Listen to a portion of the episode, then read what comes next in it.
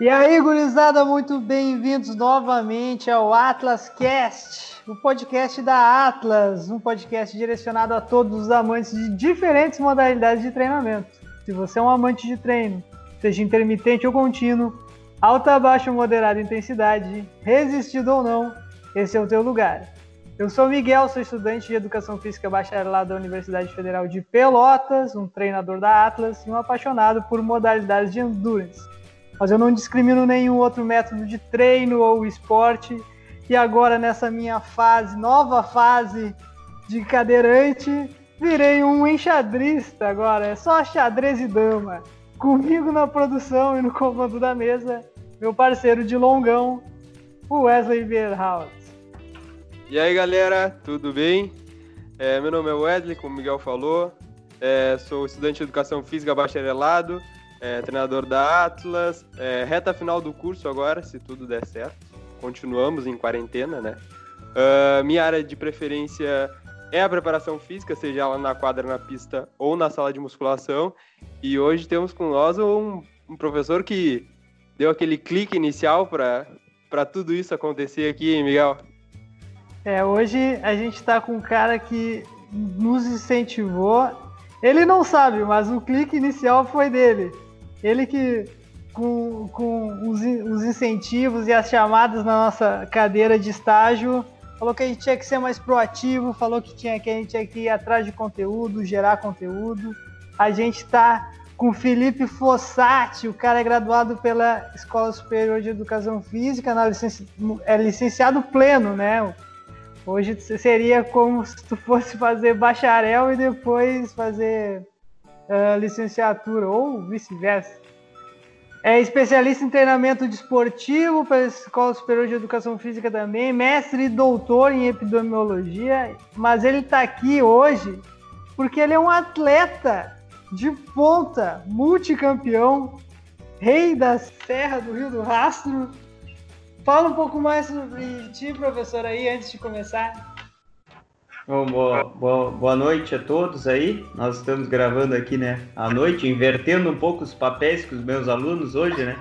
Acho que hoje eu vou ficar mais no, no recebimento de informações aí. E é um prazer estar aí compartilhando um pouco da experiência do que eu faço, talvez não exatamente na faculdade, 100% das coisas, né?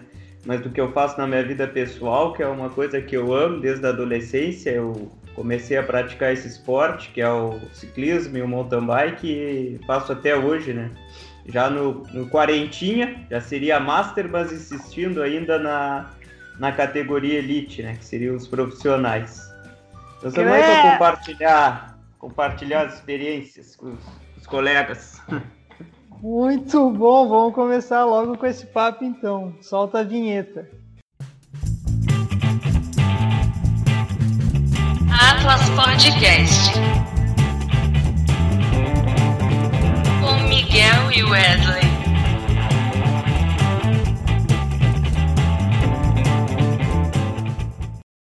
Muito bem, estamos de volta. Professor, como é de costume nesse podcast, a primeira pergunta é dele, Wesley. Manda aí para nós.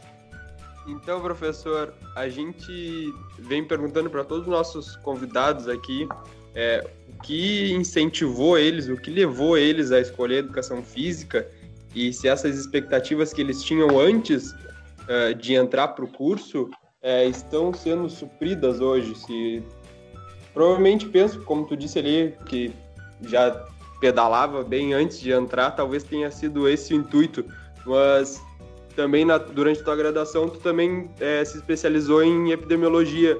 Tu pode dizer para nós, falar, contar um pouco para nós sobre isso? É, por que tu entrou na educação física? Se tipo conseguiu atender a, educação física atendeu as tuas expectativas e por que tu mudou um pouquinho esse rumo ou tu já pensava em ir para esse rumo da epidemiologia? Tá certo. É... Bom, eu, como acho que a grande maioria das pessoas que escolhem o curso de educação física, eu tinha um histórico de envolvimento com alguns esportes. Então, quando eu era bem pequeno, tipo 7, 8 anos, eu era goleiro. Já minha história assim com, com o esporte mais popular do país nunca foi muito legal, né? Então, por, por eu já ir pro gol, vocês já imaginam que era sempre aquele que era o, o último a ser escolhido e tal, aquelas coisas, né? O cara é ruim, vai pro gol. Mas eu era. Eu me divertia, assim, digamos assim, no gol, né? Eu gostava de, de jogar a bola, mas isso assim, eu era muito pequeno, né? Tipo, oito anos de idade, nove. Jogava no. Na época era futebol de salão, não era futsal, né? no Paulista, a gente, inclusive na época, ganhamos alguns campeonatos assim, cidadino, competia estadual. Então ali acho que começou um pouco essa, essa questão ali de, de ser esporte, de ser esporte competitivo, né?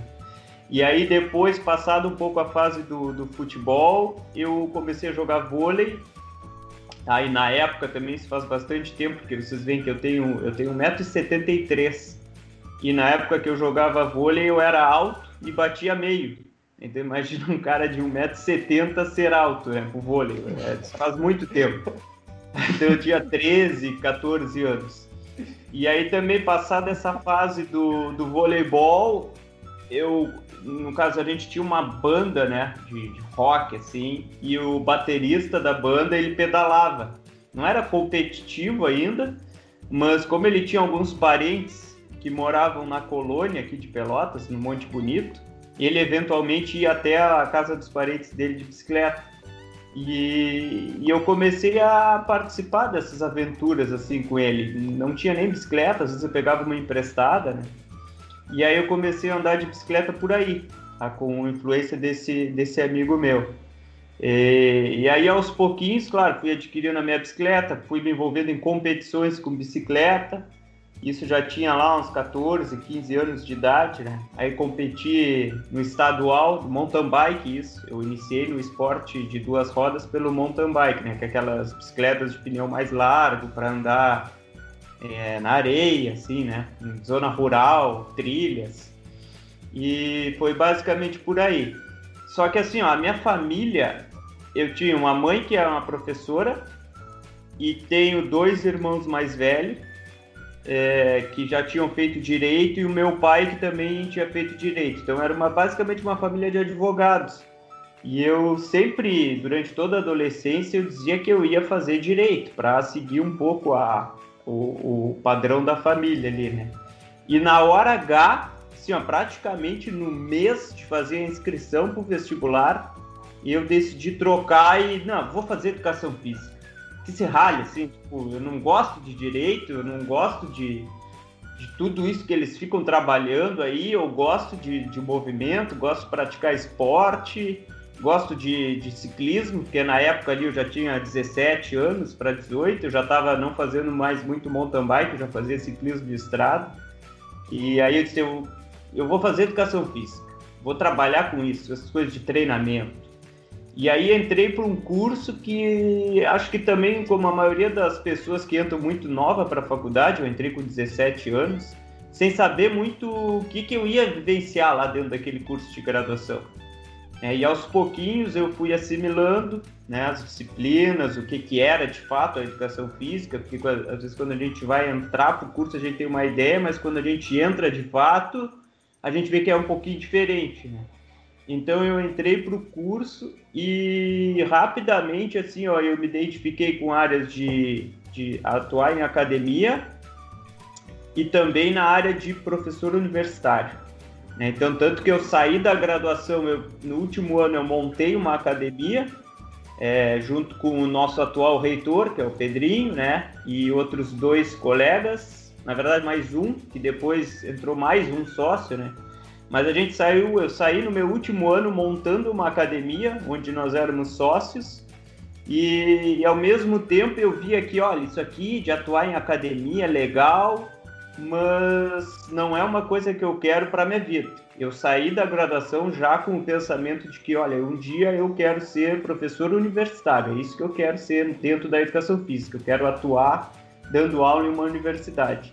Então foi aí que depois da graduação eu acabei fazendo uma especialização em treinamento esportivo e acabei um pouco entrando no mestrado e depois no doutorado da epidemiologia, que de certa forma deu uma guinada assim na minha na minha área de estudos, do que eu gostava até então de fazer dentro da educação física, mais pela oportunidade que se abriu de fazer o curso aqui em Pelotas, porque não tinha outro mestrado e doutorado aqui em Pelotas hum, que aceitassem profissionais da educação física. Então foi por isso que eu fui para a epidemia, porque se existisse um curso de fisiologia do exercício para profissionais de, né, da educação física, mestrado, né? Eu iria fazer esse, eu não ia ir para a epidemia.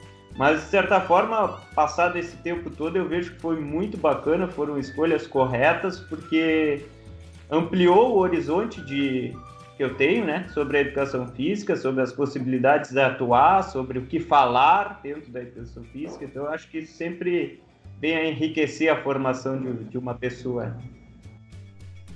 Ah, muito oh. bom. Eu, eu, gosto quando os professores contam a história de vida porque dá, dá uma esperança, não dá uma esperança, né, Wesley? nem, nem tudo tá perdido, o começo é difícil para todos. Ah, eu, eu gosto de falar assim, ó, tinha uma coisa que eu me lembro, cara, eu me lembro como se fosse hoje, e eu falo às vezes na turma dos formandos, né, ou no, no, no último ano ali, quando eu dou para aula para alguma disciplina, o pessoal eu me lembro direitinho que eu pensava assim, meu, eu vou me formar esse ano e eu não sei nada. Quando que eles vão me ensinar tudo da tal da educação física? Eu não sei as coisas, eu não sei. Falta seis meses. Eles estão correndo. No, é, eu já estou no estágio. Eu acho que eu não sei nada. Ah, tá louco. Professor, agora mudando um pouco de assunto, o senhor tocou, falou que começou com, com mountain bike e depois foi para o ciclismo de estrada. Mas uh, é muito diferente competir a competição entre essas duas modalidades, o treinamento é diferente. Uh, pode falar um pouco mais para nós sobre as particularidades de cada, cada modalidade? Tá. Bom, é que assim, também dentro de cada modalidade, dentro do mountain bike, tem pelo menos duas é, dois subtipos, vamos colocar assim, né? Duas categorias que são bem distintas também entre elas. E eu faço, na verdade, uma delas. Então, assim, dentro do mountain bike, hoje em dia, a, as duas provas mais famosas, digamos assim, que o pessoal mais pratica, ou é o mountain bike XCO, que é o cross country, ou é o mountain bike XCM, que é o maratona. Aí são bem diferentes essas, essas duas modalidades, tá? A maratona é uma prova mais longa, em um trajeto mais longo e que requer é, bem menos técnica, digamos assim, do ciclista. Tá? Eventualmente tem alguns trechos que são técnicos, mas boa parte da prova ela é desenvolvida em estradão, né? Zona rural, mas estradão. O XCO, o mountain bike, e são provas bem longas, tipo assim, no mínimo, vamos botar aí duas horas, duas horas e meia. O mountain bike XCO, ele é praticado numa pista, normalmente não superior a 4 quilômetros o percurso, onde tu fica dando voltas ali naquela pista. E é uma pista bem técnica. Então tem descidas muito técnicas, tem trechos assim, eventualmente que tu passa é, sobre pedras, que é bem técnico, é, tem subidas técnicas, tá? e são provas bem mais curtas, elas duram um, uma hora, uma hora e meia no máximo. Assim, tá? Então eu faço mais o mountain bike maratona, tá? não faço muito esse XCO. Tá? Então essas são as particularidades, particularidades assim, das provas de mountain bike.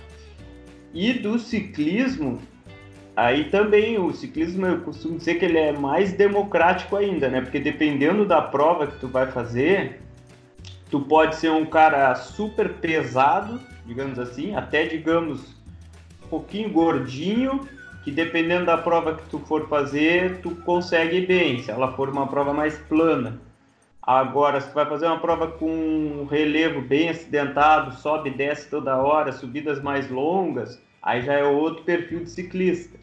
Né? Então, vai fazer uma prova que é que nem tem muito aqui na nossa região, uma prova de circuito, é, pega aí um, dois quilômetros de, de avenida e faz vai e vem nesse circuito. durante uma hora e meia, por aí, duas horas. Também é outro perfil, né? Então, claro que todas essas modalidades, a, a principal capacidade física que tu tem que ter bem trabalhada é a capacidade aeróbica, né? Agora, dentro da prova, das diferentes modalidades, tem nuances, assim, né? Que tu tem que especificar mais na preparação para um determinado tipo de esforço. Tá? Por exemplo, numa prova de, de ciclismo de... que seria o bicicleta lá do pneu bem fininho e tal, mas uma prova de circuito, ela é praticamente sprints repetidos durante uma hora. Uhum. Então tu, tu, tu, sai de uma curva em baixíssima velocidade, porque a curva é cotovelo, então tu tem que reduzir muito a velocidade, e aí tu tem que embalar a bicicleta ao máximo, e aí daqui a, sei lá, 40, 50 segundos tu já vai ter que estar tá de novo freando para fazer de novo a curva. Então não tem aquela passada assim que tu vai manter uhum. o mesmo esforço durante bastante tempo. Agora tu vai fazer uma prova de maratona de mountain bike, é, é, é quase um contrarrelógio que seria do, do, ciclismo, né? Então, eventualmente tu bota uma passada, se tu conhece o percurso, durante duas horas e esquece o resto, né? Então são, são bem diferentes, assim, as, as modalidades. É, eu vejo, uh, eu, a gente acompanha bastante triatlo e é bem comum tu ver o, o atleta clipando na bike, né? Bota ali uma velocidade média e tchau. É, é, fica mantendo, é, fica mantendo ali minutos ali a mesma, mesmo, mesma cadência. Só, só poucas partes dos trechos assim que troca é. de dança. O Mas triatlo, é bem diferente, né? Sim, o triatlo se assemelha muito às provas de contra-relógio no ciclismo, né? Porque o triatlo, a maioria não tem vácuo, né?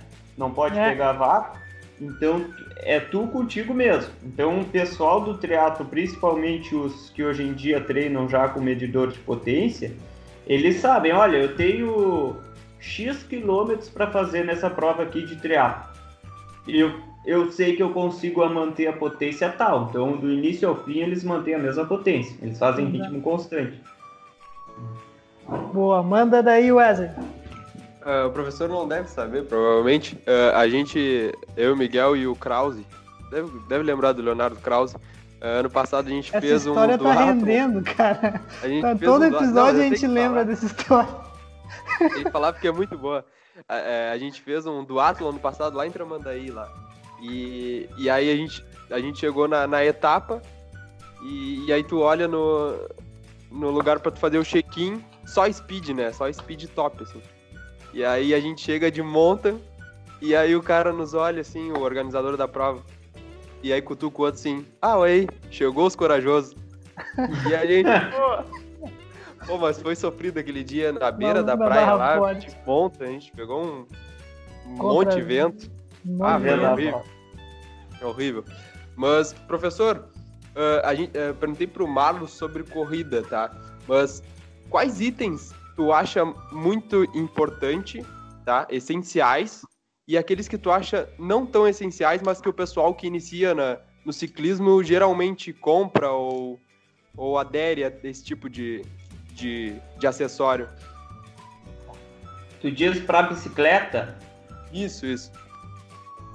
Ah, assim, ó, o que, que Não só a bicicleta, né, professor? Porque a gente vê que tem muita moda aí, né? Tipo, roupa, sapatilha é importante. Então, todo, eu acho que todos pra os quesitos... praticar, né? é, pra, pra tu iniciar, né?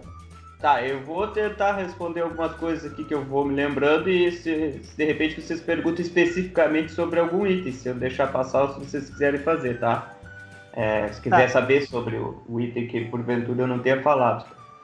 É, então vou colocar assim, ó, essencial, tá? Para tu é, não pegar nojo pelo esporte e abandonar de vez, tá? Porque isso acontece muito, eu vejo. Essencial é tu teres uma bike primeiro apropriada ao teu tamanho, que aí é basicamente o quadro que tu vais escolher, né? Tem que estar correto pro teu tamanho e tu tem que estar minimamente ajustado para a bike. É, ou melhor, a bike ajustada para ti. Uhum. Tá? Porque se tu pegar uma bike, seja mountain bike ou ciclismo, e ela não tiver confortável para ti, é, é, a mesma coisa que assim, pegar um, um, calçado, dois números menores e ficar andando o dia inteiro com ele. Vai odiar aquilo, vai odiar caminhar. Então tu tem que pegar uma bicicleta que sirva para ti. E hoje em dia tem diferentes tipos de bicicleta, dependendo do que é bom e o que é ruim, tá? Porque ao mesmo tempo que tem com certeza a bicicleta no mercado que serve para ti, a possibilidade de tu pegar uma bicicleta errada para ti também é muito grande, porque tem diferentes tipos. Então tem que ver exatamente o que tu queres fazer e aí buscar a bicicleta apropriada para isso, tá? Mas tem que ter atenção então ao tamanho da bicicleta e minimamente alguns ajustes aí que se faz na bicicleta para acomodar as tuas particularidades. Porque se tu ficar pedalando e começar a sentir dor no pescoço, nas costas, nas mãos, no joelho, é certo que a pessoa vai abandonar. Tá?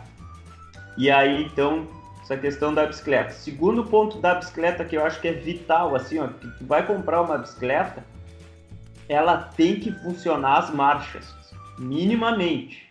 Tá? Porque tem bike aí que é muito barata, mas é tão barata que assim, a, a margem não. A, a margem. A marcha não dá regulagem. E não dá regulagem porque o câmbio e os trocadores são tão ruins que eles não têm a precisão para cair na marcha certa nunca. Então a, mar, a bicicleta pode estar tá nova, que ela não vai regular como deveria. Tá? Então, assim, tem que ter uma bicicleta que troque as marchas. Não interessa quantas marchas ela vai ter, porque hoje em dia é tudo muito parecido o número de marchas que tem aí entre as, entre as bicicletas que são boas, né? As melhorzinhas. E daqui a pouco, se vocês quiserem, pode falar de valores. Mas tem que trocar as marchas. Não dá para tu ter hoje em dia a bicicleta que fica sempre aquele barulhinho instalando ali que não tá trocando a marcha direito, ou às vezes troca a marcha sozinha quando tu não quer né? O outro dá o toque para trocar a marcha e ele vai trocar três, quatro ah. depois a marcha. Né? Isso aí não existe. Fica. É, é. Aí tem que ter uma bicicleta razoável. O cara tem que dar uma empurradinha com o pé. É, é. Tá. Que uma, uma peça vital, assim, ó, também da bicicleta que a gente tem que ter. Claro, às vezes já depende um pouquinho mais de experiência, tá? Mas assim, que faz toda a diferença é o selim Tá? E de um tempo para cá, vários fabricantes se atentaram a isso, só que eles começaram a centrar muito a discussão do selim apenas sobre a largura dele. Né? Ah, tu tem que escolher o selim apropriado para tua largura de isquios, né? Que são os ossinhos que a gente apoia no, de fato no, no selim. Só que não é só a largura. Aliás, a largura é uma das coisas que menos importa, porque todo mundo é muito parecido em termos de largura de isquios. O que importa de fato no selim é, claro, a regulagem que vai dar para ele, né, a altura e recuo, e o formato do selim. Então tem os selins que são mais selados, tem mais aquela rabetinha, a parte de trás dele é mais levantada, tem selins que são mais planos, tem selins que é vazado no meio, tem selim que não é, enfim, tem diferentes tipos de selim, e assim como a bicicleta, tem que assim, escolher adequadamente o selim, porque senão vai ficar complicado, tá? Então, já falei aí da bicicleta em si, o selim, tá? Pedal de encaixe é uma coisa que todo mundo usa hoje em dia, ninguém mais pedala só de tênis ou com aquelas pedaleiras, né? Então, se alguém quer minimamente competir, ou eu não digo nem competir, né? Andar de bicicleta por aí, é o caminho é pedal de encaixe, né? O que, que o Miguel tá fazendo? Quer comentar alguma coisa? Ah, a gente é corajoso demais, Wesley. Vocês estão sem pedal de encaixe até hoje. Sem pedal de encaixe.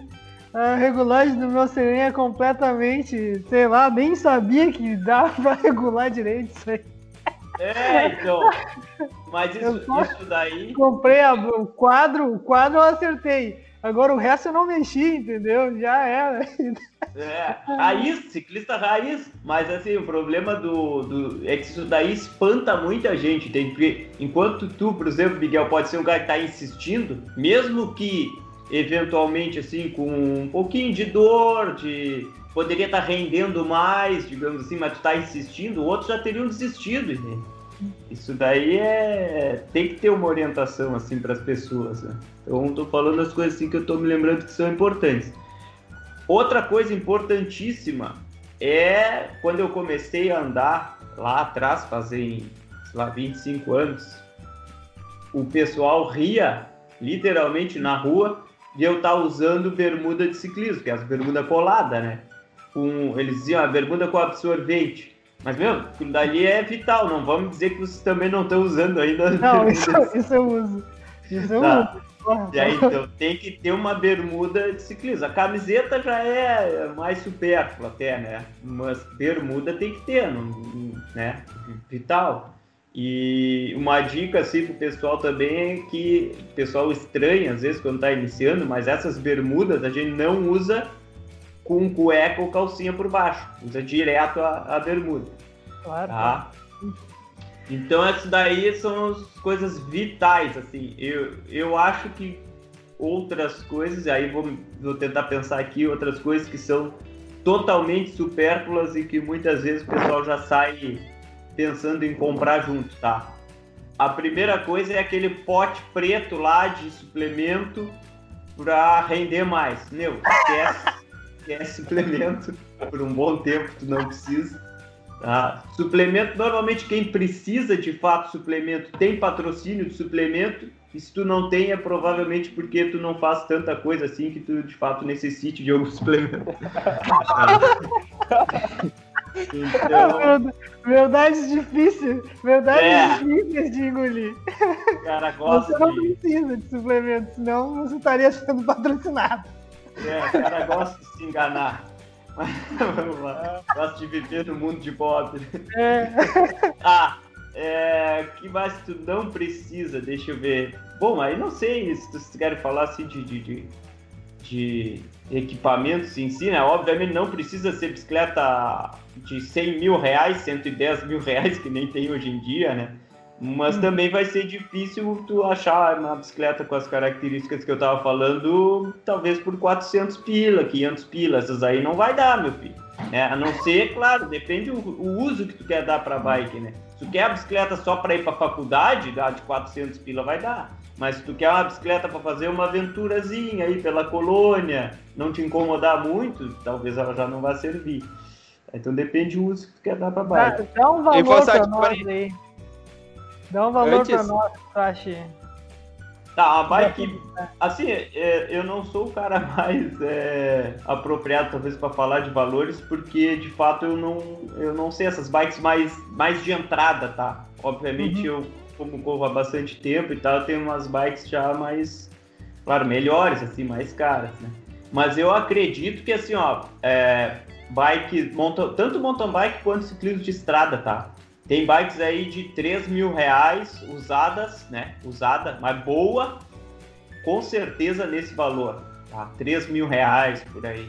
2.500, 3 mil, já se acha alguma coisa, né? De, de inicial, assim, acredito. Vou ter que dar uma investida. É, é, E eu acho que o Fossati poderia falar também. Eu vi numa live falando com um professor, acho que é de Santa Maria, acho algo do tipo assim, é, que ele também pedala, falando sobre é, como limpar e a importância de limpar e lavar o- a bermuda estofada e também não deixar agora com esses pedal em casa, não deixar cair suor na bike, porque pode estragar e tal. Acho que seria massa de falar. Tá, verdade, verdade. É, alguns cuidados assim, né? A gente, a gente tá nesse período aí de, de pandemia, né? Então, tem muita gente se exercitando em casa. E pessoal que é da, das bicicletas aí sabe que a gente tem um equipamento que a gente tem como botar a própria bicicleta nesse equipamento, que é chamado de rolo. Tá? Ou, eventualmente, a, a pessoa tem uma bicicleta ergométrica mesmo e dá para pedalar em casa tranquilamente, né? Claro. Só que aí, o que, que a gente faz? A gente sua muito mais em casa porque a gente não tem o efeito do, do vento. Né? Quando a gente está pedalando na rua, a gente tem o efeito do vento que vai fazendo o suor evaporar rapidamente. E aí o problema é tu usar a bermuda ou qualquer outra roupa que seja e ela sua muito e a gente ficar com aquela roupa suada ali. O sal, que a gente está perdendo também no suor, né, o sódio, é, detona com a roupa, estraga. E essas roupas não são muito baratas, como talvez vocês já tenham, já tenham percebido por aí. Tá? Então, assim, terminou o pedal, seja no, na tua própria bicicleta ou na, na ergométrica, e tira a roupa e vai pro banho. Tá? Porque também, assim, ó, outra coisa que acontece eventualmente do cara tirar a bermuda, mas não ir direto pro banho, é que o suor fica na pele e cria problemas ali na região da virilha, por ali. Tá? Tem muita gente que tem problemas ali, aquele espelhinho cravado, acontece um monte de coisa. Tá? Então é banho direto depois do suor. Tá? Isso vale para todas as atividades, na verdade, que a gente tem feito em casa e que a gente eventualmente transpira mais. E o cuidado, se for o, o, a pedalada na própria bicicleta, é que se a gente fica suando e o suor fica caindo tanto no, no guidão ali da bicicleta, tá? Quanto no quadro, se tu não limpares em seguida isso daí, ele vai fazer um furo no teu quadro, vai corroer o quadro da bicicleta. E o guidão é a mesma coisa. Então o guidão, não sei se, se for de, de mountain bike, vai ter a manopla, né? O punho. Eventualmente tem que tirar o punho para limpar todo o guidão. E se for o guidão de ciclismo, que tem aquela fita no guidão, de tempos em tempos, e aí se tu tá pedalando muito em casa, eu diria que assim, ó, a cada uma vez a cada duas semanas tem que tirar toda a fita, bota ela para lavar porque ela vai estar tá muito fedida e limpa o guidão também, porque o suor ele entra por baixo da fita assim e fica no guidão, né? E no STI ali, que é os trocadores da bicicleta de ciclismo. Então tira e limpa tudo. Boa, professor, uh, o senhor está tá treinando bastante? Tá, tre tá utilizando o Swift ou tá pedalando na rua? Então, eu logo Pode contar que, pra nós, não tem problema. Sim. Logo que, que deu aquele boom da quarentena, digamos assim, né? Eu fiquei as duas primeiras semanas em casa, né? E aí eu, eu fazia só no rolo mesmo, meus pedais. E passadas essas duas semanas eu disse, ah, sim, tipo, isso aqui vai durar quanto tempo? Fiquei pensando, né? e daí não vai dar certo isso daqui. Porque eu passo mal, né, cara? O cara passa mal, o cara que é atleta, assim, que, que vive na rua, na estrada, e se tu deixa o cara fechado muito, muito tempo, né, em quatro paredes. E aí eu tenho saído, sim. Eu saio hoje em dia 99% das vezes sozinho, tá? É... Não toco em nada, não paro para nada, saio e volto para casa, tá? Eventualmente, quando a minha namorada tá aqui, que ela não, não mora aqui em Pelotas, mas quando ela tá aí, obviamente sai eu e ela, porque ela também pedala. E muito raramente eu encontro as pessoas na estrada, né? É, mas não tem saído assim, via de regra, pedais em grupos eu não tenho feito, tá? Por conta da, da condição que estamos. E, e além do eventual risco de, né, de, de pegar o vírus de alguma, de alguma outra pessoa, de terceiros, o principal de, de, de não recomendar exatamente sair à rua e fazer exercícios na rua, assim, principalmente um esporte como mountain bike ou ciclismo, é que há riscos né, inerentes à prática do esporte. E eventualmente se acontece alguma coisa que tu necessita de cuidados médicos, eh, sistema hospitalar, seja lá qual for, público ou privado, a gente não quer sobrecarregar as pessoas que estão trabalhando lá, né? E o sistema propriamente com, com, com coisas que são evitáveis, né? Então, máximo de cuidado. Mas eu tenho saído sim para a rua. Tá? Agora, treinar é, de fato, muito pouco. Eu tenho saído bastante para a rua para andar de bicicleta hoje em dia. Se, uhum. se, é que vocês estão entendendo assim a diferença, né? Eu tenho saído, tenho andado, mas nada muito programado assim de ah, preciso fazer tal treino, a tal intensidade, preciso fazer tal tipo de intervalado agora. Isso não porque até porque as competições estão canceladas no mínimo até agosto, né? A, a UCI, a CBC já já adiantaram que ó, até agosto não vai ter absolutamente nada, então não tem por que apertar muito nessas questões de, de intensidade nem de volume de treino. Tenho mantido fisicamente ativo, assim. Uhum. É, eu. Ô Miguel, ele tem, mantido, ele, ele tem, se mantido, fisicamente ativo com 123 km de pedal, esse dia eu acompanhei. É, 400 km é por semana, Porra. 440 no, na última semana, pô. É, eu mas tava... é, é normal, ué. É, pelo cara... Pra vocês, tava, pra vocês que estão escutando, o maluco é muito bravo. Pedala é, muito. Eu, a galera eu acho que não tem noção. Ele se mantém ativo de, é, entre 600 e 400 a média semanal de pedal do professor Postati. Professor, eu tava com nem contigo, que nem tu, assim. Só me mantendo fisicamente ativo, enfiei o pé no buraco e fraturei a fíbula. Rapaz, cara. Real, real. E agora eu tô parado, assim, e não posso. Tô só imobilizado, fui no ortopedista, tive ruptura também do, de, de ligamento. Só que ele falou, olha, isso aí vai ser cirurgia eletiva, né? E Sim, tem, viu? Tem mais isso. Tipo, não. vai esperar não sabe quanto tempo agora para poder fazer. Exatamente. Isso é cirurgia eletiva. Então sugiro que tu fique aí parado com esse pé e vamos esperar para ver como é que vai, vai ficar. Como é que vai ser o teu processo de recuperação. É, Mas é isso, fato, então agora não é o momento. Não é. O Marlos também tinha comentado, porra, imagina se eu caio de bicicleta e me fraturo, não sei o quê. É, é exatamente isso. Uh, a minha outra pergunta tu já respondeu, então não tá tendo competições nem online? A gente viu que tá tendo Ironman ah, online, né? Sim, vocês perguntaram do Swift, né? Para quem não conhece, o Swift é um, tem vários aplicativos, mas esse é o mais famoso, onde a gente pode, pode pedalar socialmente, né? Vir, no ambiente uhum. virtual, em algum percurso pelo mundo, tem vários, ou até de competições no, no Swift, que é, que é esse aplicativo, né? Eu não fiz nenhuma competição no Swift, apesar de eu ter o Swift, e, mas eu já pedalei várias vezes assim com ele aberto ali para ajudar a passar o tempo, né? Porque acho, acredito que todo mundo que pedale bastante na rua tem aversão a pedalar parado no rolo, né? Você não, não consegue ficar muito tempo porque é muito chato. Eu costumo ficar no máximo uma hora pedalando em casa, assim, né? No, no rolo. Normalmente faço entre meia hora, 40 minutos por aí. Mas eu não, nunca fiz essas competições. E até é legal de, de comentar isso, sim, porque provavelmente se eu fizesse, eu iria ir muito mal. Porque são competições bem curtas.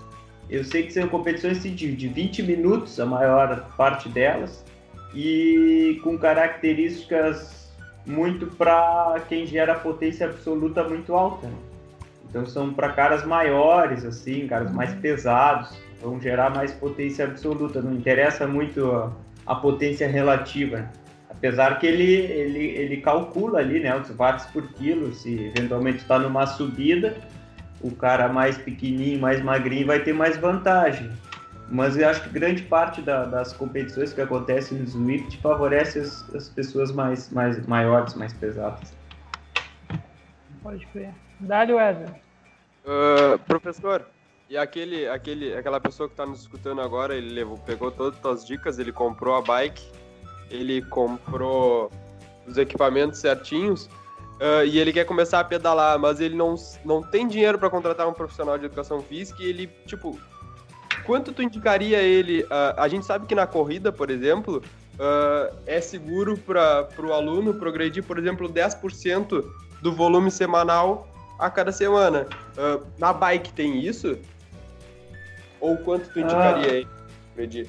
É, é, eu acredito que se a pessoa que está, eu sempre estimulo nesse sentido assim, mas a pessoa que está iniciando, é, eu vejo que a grande parte das pessoas que iniciam num esporte individual, né, por exemplo, corrida, como por exemplo o nosso aqui que a gente está falando, ciclismo, as pessoas tendem a ir com muita sede ao pote.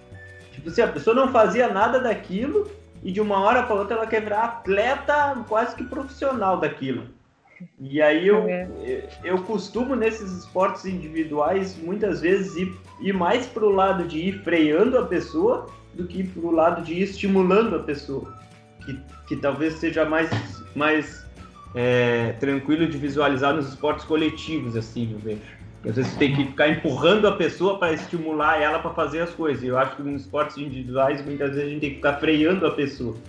Então o que eu costumo dizer para a pessoa que está começando é assim, ó, meu, te acalma, vai primeiro tomando gosto por andar de bicicleta, por conhecer bem a bicicleta, conhecer como que ela se comporta numa descida, numa subida, que marcha que tu vai estar utilizando, é, enfim, conhecer as estradas da tua região, conheça os grupos que tem de pedalada na tua região. Acho que esses grupos que tem hoje em dia, é, que grande parte deles não tem pessoas ali altamente competitivas, né? Quando as pessoas começam a ser muito competitivas, elas vão para grupos menores ou eventualmente até individualmente. Né?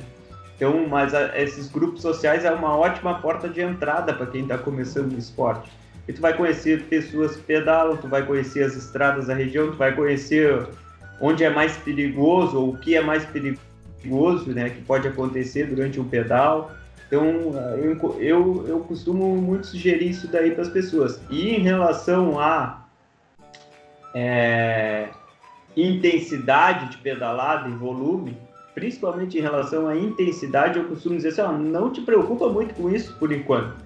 É, no momento que tem um volume razoável de intensidade, um volume ser pensado assim em horas semanais e que tu seja consistente, que tu está fazendo aquelas X horas por semana já algumas semanas e está gostando e está adaptado àquilo, bom, daí a partir dali a gente começa a mexer em alguma coisinha de intensidade, talvez pensar um treino mais elaborado. Mas isso daí eu acho que depois, sabe? Não nas primeiras semanas, não diria nem nos primeiros meses que a pessoa está envolvida com, com o esporte. É, o andar de bicicleta é complicado já. É diferente de estar na rua que correndo a pé, que é um movimento natural para todo mundo. Então, primeiro eu acho que a pessoa tem que pegar muita familiaridade assim com a bicicleta para daí depois ir para para mais para coisas mais particulares assim do esporte. Pô, muito bom. Show de bola. Professor, uh, ao longo da tua trajetória como profissional, tu passou por muitas lesões, te lesionou muito, porque a gente sabe que é bastante comum. Quanto mais amador tu é, mais tu te lesiona. Mas eu quero saber do senhor se tu passou por lesões graves, se sim, como é que foi o retorno, como é que funciona? É bastante comum lesão no, nesse esporte? Sim. Eu quero fazer uma, uma, uma, outra pergunta que eu não consegui formular direito. A gente sabe que, por exemplo, no rugby, o cara nunca tá 100%, tá sempre meio quebrado. Acontece isso no ciclismo? Tem como competir estando meio quebrado e ainda ter um bom desempenho? Então, é, vou, vou começar por essa parte final aí. Porque assim, ó, que nem eu falei que nos esportes individuais, principalmente no, no que eu pratico, que eu conheço muita gente, eu vejo muita, mas muito atleta que tá assim, ó, no, no fio da meada assim para para overreaching e overtraining, né? Para vocês que são da área estão entendendo, né? Uhum. O que, que seria isso? São pessoas que estão, eu não diria treinando além do que deveria, mas em 99% dos casos elas estão descansando aquém do que deveria. Tá?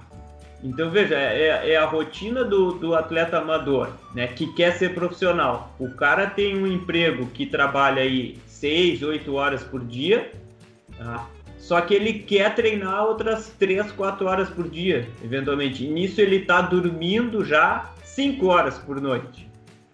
Então é uma coisa que é incompatível com o modo de vida da pessoa. E isso acontece assim, ó, direto, direto com muita gente. E aí esse cara, ele, na verdade, ele tá sempre aquém do que ele poderia estar tá rendendo. Tu consegue competir assim. Né? Eventualmente tu vai ter mais infecções, né? Tu vai estar suscetível a mais infecções. As pessoas muitas vezes estão pegam três, quatro gripes no ano, né? Porque também o nosso esporte, principalmente aqui no sul, está muito sujeito a essa, esse nosso clima aqui, né, as intempéries do clima, e o pessoal não, o sistema imune vai lá para baixo, né? Mas eventualmente tu consegue competir, tá? Mas é um problema. Esse cara aí muitas vezes que quer treinar duas, três horas por dia, mas não, a condição de vida dele não, não favorece isso. Se, se ele dormisse duas horas a mais por noite treinasse apenas uma hora por dia, e final de semana aí sim aumentar talvez o número de horas, provavelmente ele ia ter um rendimento melhor. Tá? Então tem esse problema assim nesse no nosso esporte. Né? E, e, lesões, bom, tem as lesões agudas, né? No ciclismo, tanto no ciclismo quanto no mountain bike, que é o que basicamente quando tu cai, né? E acontece muito quedas, né? E uma das coisas que a gente mais fratura no corpo de, de, de ossos é a clavícula. Porque a posição que a gente fica na bike, normalmente quando a gente cai, a gente vai com ou a mão ou o ombro direto no chão e acaba fraturando a clavícula. Eu fraturei quatro vezes já a clavícula, duas vezes cada lado, e uma delas foi bem grave, tive que fazer cirurgia, meio que estraçalhei a clavícula. E... Mas esse foi o de mais grave, assim, de lesão aguda que eu tive. A lesão crônica, ciclista tem às vezes problema no joelho, né? Que normalmente é taco da sapatilha colocado de forma incorreta, ou até a altura de selim, recuo de selim. E aí, de novo, estou falando da importância de estar tá bem regulado na bicicleta, né, atleta. E, e também tem problema de dor, dores lombares, né? Dor nas costas, principalmente na região lombar, o ciclista tem. Eu tenho duas hérnias de disco que a gente não sabe desde quando eu tenho e se foi causada pela posição na bicicleta em virtude da minha flexibilidade, né? Não, não, não sei, que eu não sou um cara hiper flexível, embora eu também não seja um cara com baixa mobilidade ou baixíssima mobilidade, é razoável, assim, mas eu tenho duas hérnias de disco que eu descobri porque de forma crônica, alguns anos para cá, eu venho sentindo muita dor na, na, na lombar, né? Quando, quando pedalava, principalmente quando pedalava em intensidades muito altas e acabei fazendo exame e tal e vi que tinha dor lombar. Então a importância, ressaltando a importância de, de, trabalhar a flexibilidade, mobilidade de algumas articulações, principalmente do quadril de quem é ciclista, né? Então, isso daí é importante para prevenir problemas crônicos. Né? Perfeito. Manda uh, Seguindo nessa mesma linha, professor, uh, o quão importante tu julga o treino de força de forma não específica e específica, e a gente sabe que, é, porque a gente tem aula contigo, né, de, tu já comentou em algumas aulas como o Pilates te auxiliou nesse processo de recuperação e processo de tratamento da, das tuas hérnias.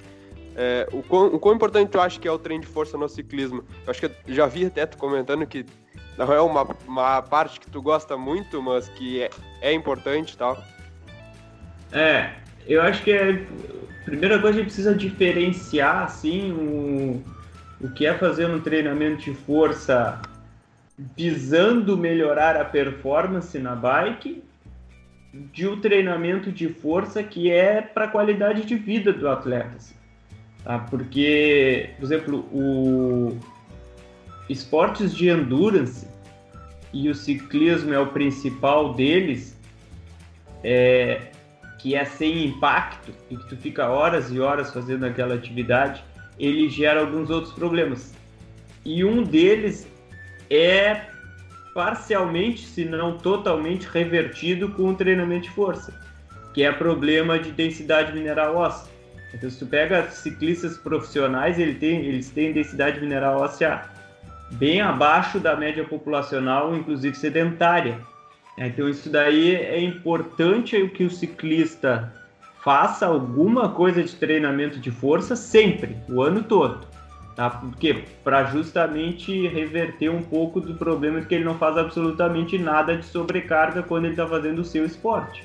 Tá? Porque eu, eu gosto de me usar como exemplo, né? Que, como um exemplo ruim que eu, em grande parte do tempo, muitas vezes, ou eu estou na bike fazendo meu exercício, ou eu estou sedentário, não faço mais nada. E isso é muito ruim, tá?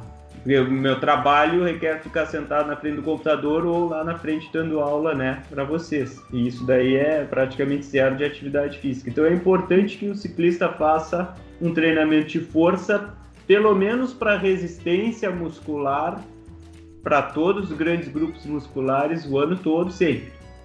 Ah.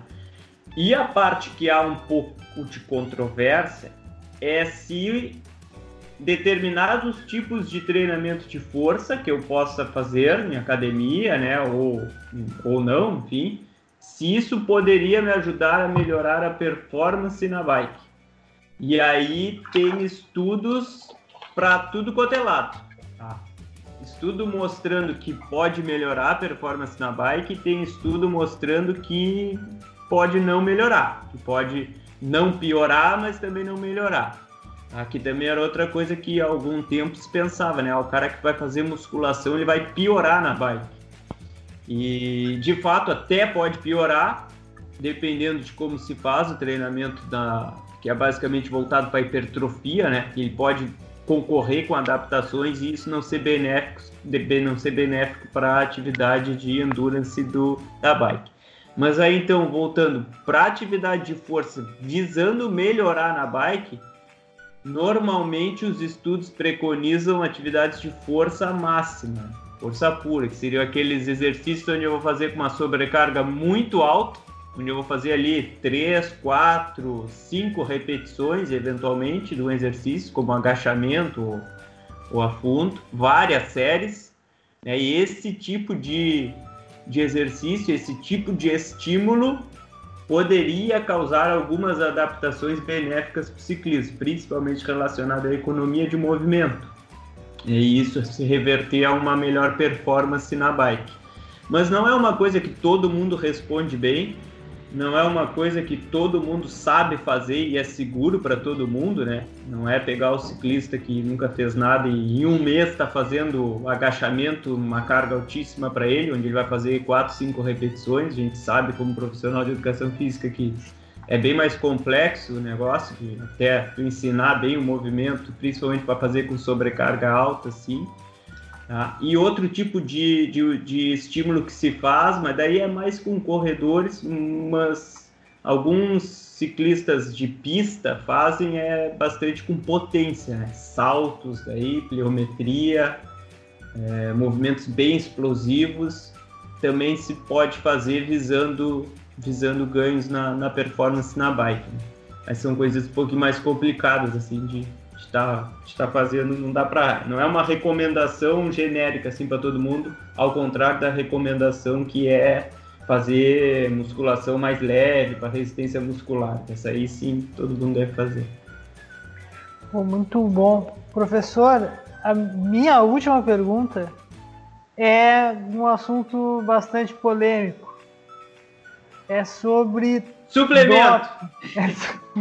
Pô, quase é sobre Batizado. doping, professor. É, a gente sabe, ficou muito famoso o caso do Armstrong, né? Eu queria saber do senhor se o senhor já competiu com pessoas uh, que fizeram utilização de recursos ilícitos, vamos dizer assim. Como é que é? A gente sabe que é bem é bastante disseminado, né? Bem disseminado é ruim, mas a gente sabe que acontece bastante no ciclismo. E existe bastante gente que compete dopado aí, que é, como funciona, quais são os. Não que a gente vá utilizar. mas, mas, quais são os principais. Uh, as principais substâncias aí que a galera acaba caindo. Certo. O, sabe que o Armstrong tu citou aí agora, o Armstrong acabou de gravar um novo documentário para ESPN de quatro horas. É. E parece que vai ao ar, não sei se ainda esse mês ou mês que vem. E aí vou ficar devendo também se vai a ESPN nacional cobrir, né? Mas com certeza a americana vai estar tá passando. E que ele conta, né? Mais uma vez sobre a história dele e, e, e tem o, o, o, teaser, assim, né, do, do negócio, é ele dizendo assim, dessa vez eu vou falar a verdade. É algo assim. Chega a ser engraçado. Cara, o, o Lance Armstrong era desumano, o cara era um ET, não tinha como. Cara. Eu, eu vou era... contar a minha verdade. ah, enfim. E, claro, o doping ele existe, né? A gente não pode ser hipócrita, hipócrita de pensar que não existe. E o doping, como acontecia na era Armstrong, se a gente pensar assim, a era Armstrong está no final dos anos 90 até 2005, 2006, daí, né? Ele ganhou todos os Tours de France hum. entre 99 e 2005. Sim, imagina. É, depois ele aposentou e voltou em 2008, se eu não me engano. Aquela época lá, tu vê, faz 20 anos, né? É, passados 20 anos. Eu costumo dizer que o que acontece nos países ricos para algumas coisas, ou melhor, para muitas coisas, acontece cerca de 15, 20 anos depois nos países de terceiro mundo. Então a gente aqui no Brasil, a gente teve uma epidemia, digamos assim, de casos de doping no ciclismo nacional nos anos 2014 por ali, né, 2015, 16, eu me lembro também teve da, das Olimpíadas mais um atleta, né, que o pessoal da, da principal equipe nacional, que era a Funvic, vários atletas daquela equipe caíram no doping, né, por diferentes substâncias. Tá? Diferentes substâncias. Então, assim, acontece aqui no, no, no, ciclismo nacional, né? Eu corri a volta, a última volta internacional do Rio Grande do Sul, que foi em 2016. Eu corri essa volta, eu fiquei em 14, eu acho, na geral, não sei. E o atleta que ficou em 12, que era um atleta aqui do estado, eu corria direto com ele é, aqui no Gaúcho ele foi, ele fez o exame naquela prova que eu tava, né? Então o cara cruzou a linha de chegada, até é bom mostrar, dizer, contar a história assim como é para o pessoal. Ele cruzou a linha de chegada, a gente cruzou meio junto naquele dia, que foi a última etapa. E o pessoal da ABCD, que é a Autoridade Brasileira de Controle de Doping, né? Ou de dopagem, agora não sei. Uhum. É, no que ele cruzou a linha de chegada já pegou ele e a partir dali fica sempre uma pessoa junto com ele, ele não pode ingerir mais nada, ele está sempre sob os olhos de alguém. E aí ele fez, foi lá para fazer a coleta, né? é, foi de urina dele e depois deu positivo. E, e o caso dele, inclusive, deu positivo não para uma ou duas substâncias, né? Deu, deu positivo para várias substâncias. É. E, é. É, então, os caras assim, não sabem brincar. Acontece. Ah, na era Armstrong, o que, que o pessoal utilizava muito, tá? Corticoides, é, muita testosterona, derivados, né, anabolizantes em geral, e o principal, que é agentes que, que fazem aumentar a oxigenação no sangue, né? A principal droga da época era a eritropoetina, a EPO. Né? Hoje em dia tem outras drogas, né?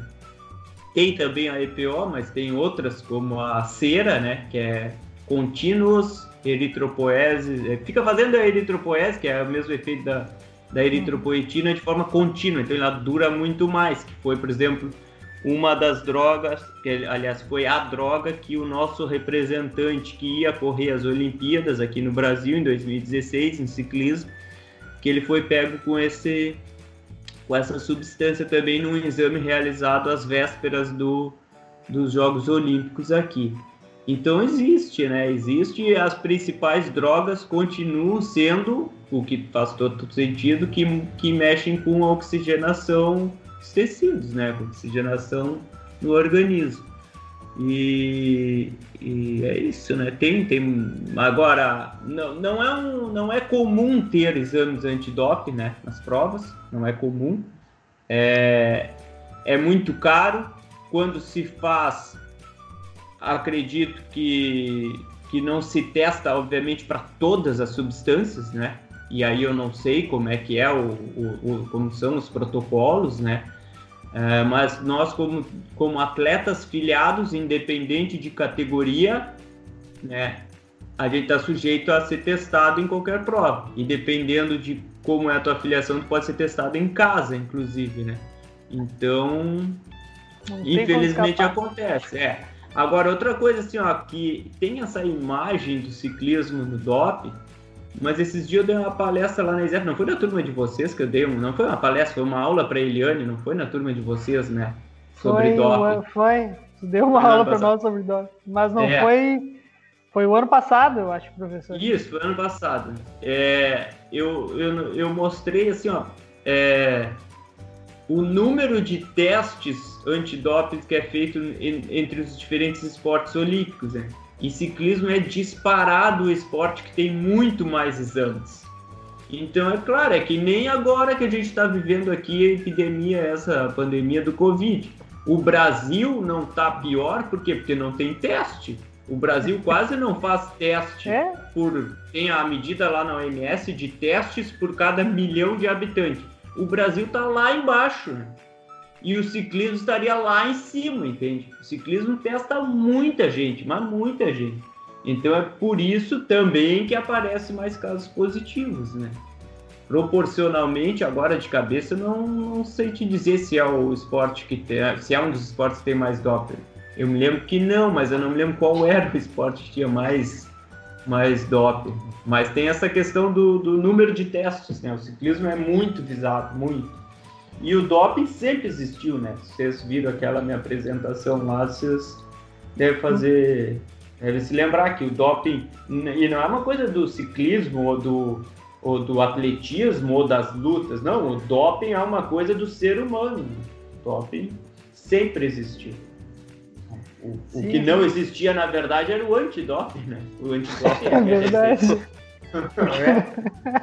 exatamente, é exatamente isso que a senhora fala na aula. que existia a mesma frase. Exatamente isso. O- Até tem uma série no Netflix, pra quem quiser ver, o professor Malus que indica na aula dele, é Ícaro, é uma série Ícaro. sobre... Ah, tá louco. O Não Ícaro sei se já é viu, um documentário. Ícaro É um é um documentário. não é um- uma série. É excelente, excelente. É muito bom essa, essa, esse documentário, cara. Porque Sim, as coisas sim, sim. acontecem meio que sem querer, né? O cara vai lá pra treinar com. pra ser treinado pelo, pelo. por um cabeça russo lá que treina a seleção. a seleção olímpica de. É ciclismo, né? Isso. E- Não, ele, e- ele treinava todos os esportes. É, e daí ele treinava todos os esportes. Só que daí lá pelas tantas, o cara, o cara era amador completo e ele queria, sei lá, ser profissional. E os caras tinham tudo, cara. Pro, toda a parte de doping de todo, a de todo o programa. Não, em tal mês tu vai tomar isso, quando tu estiver aqui tu vai tomar aquilo, aquilo. É assim que funciona com todos os russos. Quando chegar na época de, do exame tu vai fazer assim. Mas, professor, tu acha que ali na série, na- no documentário, tu acha que ele, ele quebra a bike dele numa das provas, né? Tu acha que foi por isso que ele não teve um resultado melhor do que no ano anterior, ou tu acha que não teve efeito mesmo? O que aconteceu com ele foi, não foi quebra da bike, quer dizer, não deixa de ser uma quebra da bike, mas foi que ele estava usando é, os trocadores, as trocas de marcha por um câmbio eletrônico. E ele esqueceu de carregar a bateria do câmbio eletrônico e parou de trocar as marchas durante o. então, então vocês pensam, o cara investiu milhares e milhares de dólares em produtos e doping e viagem da- dos Estados Unidos para França para fazer a prova Tá e louco. esqueceu de carregar os trocadores de marcha dele. Mas Ai, é tio. possível, é possível que aquilo lá tenha acabado com ele, porque ele ficou nas marchas mais pesadas e se subir uma montanha, não tem como subir numa marcha pesada. Além Ah, de tá tu louco. detonar a musculatura e, e não há doping que vá te salvar de um dia para o outro, e aquilo era uma prova por etapas, né? É, aquilo lá com certeza teve um impacto grande sobre a performance dele.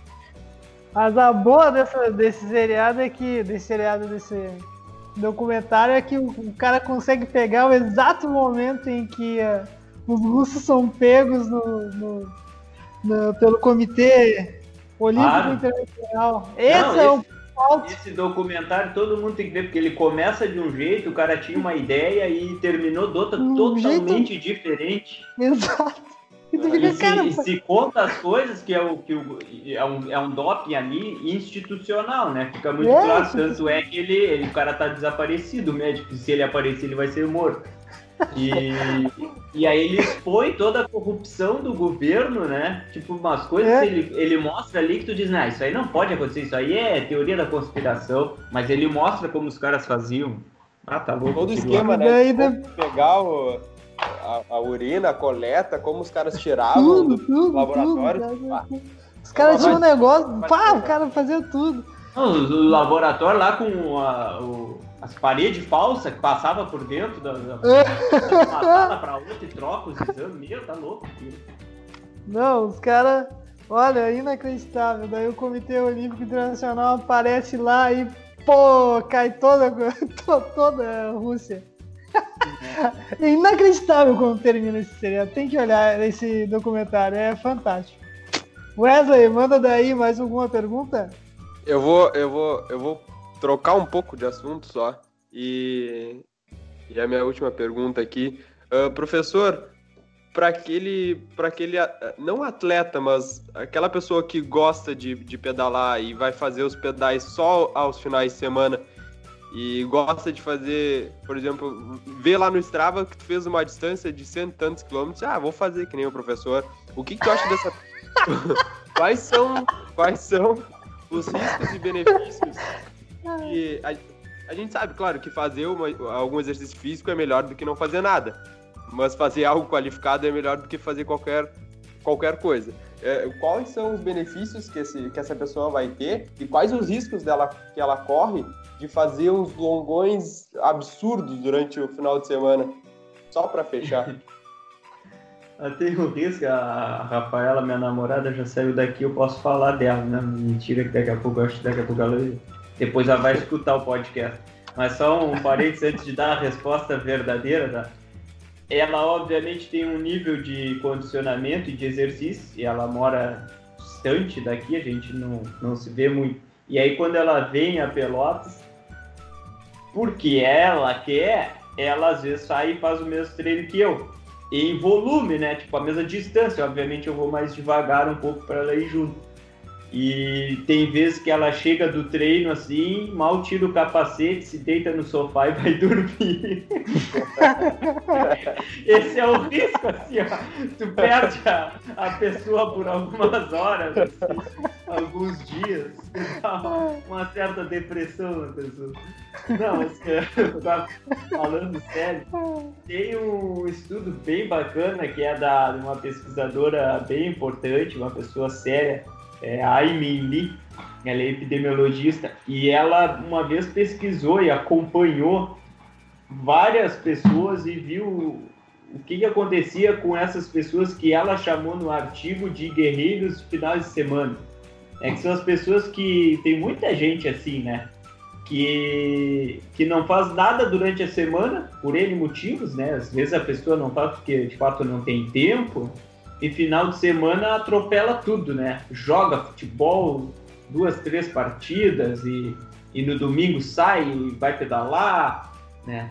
E porque muito se fala que essas pessoas teriam mais riscos do que benefícios, né? Que apesar, né, fim das contas, ela passou a semana toda sedentária. E aí nesse trabalho, e tem vários outros depois da mesma linha, mas esse é um trabalho bem bacana, bem, bem feito e, e- um dos primeiros a abordar esse problema. Ele mostra claramente assim: se a pessoa não tem outros fatores de risco importantes, não há o menor problema da pessoa fazer isso. Tá? e não ter outros fatores de risco importante é coisas tipo assim, ó, a pessoa não pode ser obesa, não pode fumar muito, não fumar muito não, não pode fumar, não podia beber muito, daí eu acho que era, enfim, tem que olhar, mas assim, se tu não tem outros grandes fatores de risco, não parece não ter grandes problemas se tu fazer esses exercícios mais longos e eventualmente mais intensos durante o final de semana, né? Sobre o ponto de vista, e isso é o que ela estava investigando, cardiovascular e mortalidade, tá? Não, não quer dizer que a pessoa não tenha risco de se lesionar fazendo aquele exercício. Uma lesão, digamos, está correndo a pé que tem impacto, é muito provável que vai ter alguma lesão, tá? ou no joelho, ou tornozelo, enfim. né? no, no pedalar já é um pouquinho mais difícil, né? Mas eventualmente pode cair da bike, enfim, não é tão familiarizado assim, vai andar na colônia, tem muita erosão, descida e não sei o que, quando vê tu, tu já tá mais cansado, membro superior, não consegue segurar direito o guidão e cai. Ah, Então tem esse tipo de risco, mas, mas do ponto de vista cardiovascular, parece que se tu não tens outros problemas, né, não há grandes problemas fazer isso aí, não há grandes riscos, né. Agora, claro, o melhor é tu ter um estilo de vida fisicamente ativo, né? E aí a recomendação geral que dá para se fazer das pessoas é a, é a recomendação que existe, que é de no mínimo 150 minutos de atividades moderadas a vigorosas em pelo menos cinco dias da semana. Apesar que a gente sabe que a grande parte das pessoas não consegue fazer isso, distribuir cinco dias da semana. Então, assim, não é que eu aconselhe as pessoas a fazerem isso, mas por outro lado também tem que ver aí cada caso se vale a pena ou não sair fazendo isso daí, né? O que, o que com certeza não se faz é ficar olhando o que o outro atleta faz e ficar imitando, pensando que vai andar igual aquela pessoa que está fazendo o mesmo treino. E aí também acho que é outra discussão que muitas pessoas fazem, né? Porque hoje em dia atletas profissionais que usam aplicativos e disponibilizam seus treinos, as pessoas olham aquilo lá e ficam tentando imitar, né? Pensando hum. que, que é legal, que vai melhorar porque o cara lá faz aquilo. Então isso daí, via de regra, não, não se faz, né? Não se aconselha. Não sei se respondi, né? Dei uma baita volta. Não, perfeito. Não, é isso aí, exatamente. É. Porque eu falo bastante pro meu pai, porque meu pai ele não ele não faz nada, ele não faz nada. O trabalho dele trabalha, né, durante a semana, mas ele não faz é, nenhum tipo de, de, exercício físico durante a semana e final de semana ele joga várias partidas de futebol. É, é bom, aí, aí, já que tu tem o N1 e tu conhece, aí a gente tem que avaliar cada caso, né? E exatamente qual é o exercício que ele tá fazendo, enfim. Eu, é, é, pode ser complicado, né? e normalmente nessa, nesse contexto ali, às vezes, termina o exercício, eventualmente já desidratou um pouco, aí vai pro churrasco, bebe mais cerveja. Esse é o problema. É, aí pode, pode começar a ter um acúmulo de, de fatores aí que podem ser legal, né? Mas aí tem que ver cada caso. Muito bom. Professor, muito obrigado. Gente, hoje a gente conversou com o professor Felipe Fossati, doutor e mestre e doutor em epidemiologia pela Universidade Federal de Pelotas, especializado em treinamento desportivo. Se graduou pela nossa querida Escola Superior de Educação Física. Foi um prazer imenso, professor, estar conversando contigo. Saudades das aulas. muito obrigado por disponibilizar esse horário para vir trocar uma ideia com nós. É muito, muito importante para nós. É, obrigado mesmo. Imagina, ficou à disposição aí. Um prazer. Parabéns de novo para vocês. Acho que dei parabéns se estavam em off ali na, na gravação. Parabéns pela iniciativa aí desse podcast. Eu escutei trechos de alguns ali, lembro do, do Marcos, está bem bacana. Sigo adiante aí divulgando o trabalho. Parabéns. Wesley, despede. É, agradecer também, muito obrigado.